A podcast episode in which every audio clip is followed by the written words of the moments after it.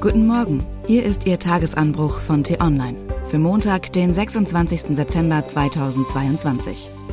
Was heute wichtig ist. Italien hat ein Horrorkabinett gewählt. Geschrieben von T-Online-Chefredakteur Florian Harms und am Mikrofon ist heute Anja Bolle. Der Wahlerfolg der italienischen Neofaschisten ist ein Schock für alle demokratisch gesinnten Europäer. 24,6 Prozent der Stimmen haben die Fratelli d'Italia von Giorgia Meloni den Hochrechnungen zufolge bei der gestrigen Parlamentswahl bekommen. Die Partei der Frau, die Mussolini einst einen guten Politiker nannte und die gegen Homosexuelle und Migranten hetzt. Zu ihren Lieblingsfeinden zählen die EU und Deutschland. Zu Ungarns Regierungschef Viktor Orban pflegt sie hingegen gute Kontakte. Diese Frau soll nun die nächste Ministerpräsidentin Italiens werden. Die rechtsextreme Lega-Partei von Matteo Salvini hat gegenüber 2018 viele Stimmen verloren. Damals hat sie noch 17,6 Prozent erhalten, jetzt nur 8,5 Prozent. Es gibt aber immer noch Millionen Wähler, die sich von den fremdenfeindlichen Sprüchen Salvinis nicht haben abschrecken lassen. Er ist ein Putin-Bewunderer und macht sich dafür stark, die Sanktionen gegen Russland aufzuheben. Mit ihm in der Regierung könnte die westliche Einheit gegen den Kriegstreiber im Kreml bald bröckeln.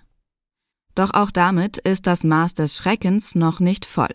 Der Politkreis Silvio Berlusconi hat mit seiner rechtspopulistischen Partei Forza Italia immerhin 8 Prozent der Stimmen geholt und kann dem Extremistenbündnis damit wohl die Regierungsmehrheit bescheren. Auch er versteht sich blendend mit Putin, von dem er sich einst ein Bett für Schäferstündchen kredenzen ließ. Wie man im Graubereich zwischen Politik, Wirtschaft und Medien an den Strippen zieht und dabei glänzende Geschäfte macht, weiß er aus seiner Vergangenheit als Steuerbetrüger. Meloni, Salvini, Berlusconi. Die Italiener haben ein politisches Horrorkabinett gewählt.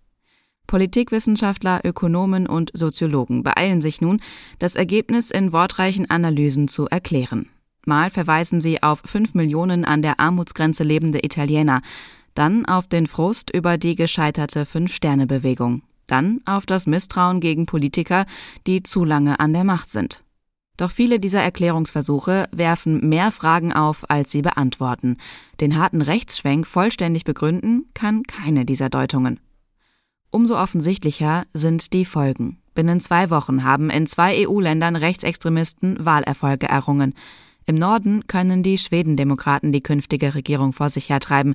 In Italien werden die Radikalen wohl selbst die Macht übernehmen. Und dann sind da ja auch noch der mit Korruptionsvorwürfen kämpfende Populist Viktor Orban in Ungarn und die nationalistische Regierungspartei PiS in Polen, die den Rechtsstaat schleifen. Fast bekommt man den Eindruck, Mitteleuropa würde von Extremisten eingekreist. Wenn so viele Krisen herrschen wie gegenwärtig und die Feinde der Freiheit erstarken, ist es umso wichtiger, dass Europas Demokraten zusammenstehen und ihre Werte entschlossen verteidigen.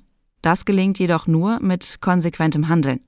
Wer Gesetze bricht, Menschenrechte missachtet oder Minderheiten diskriminiert, darf aus Brüssel keinen einzigen Cent mehr bekommen. So lange nicht, bis er sich dem Recht beugt, das unseren Kontinent nach all den Kriegskatastrophen der Vergangenheit friedlich zusammenhält, oder bis er abgewählt ist, weil die Menschen eben doch erkennen, dass mit Extremisten kein Staat zu machen ist. Was heute wichtig ist.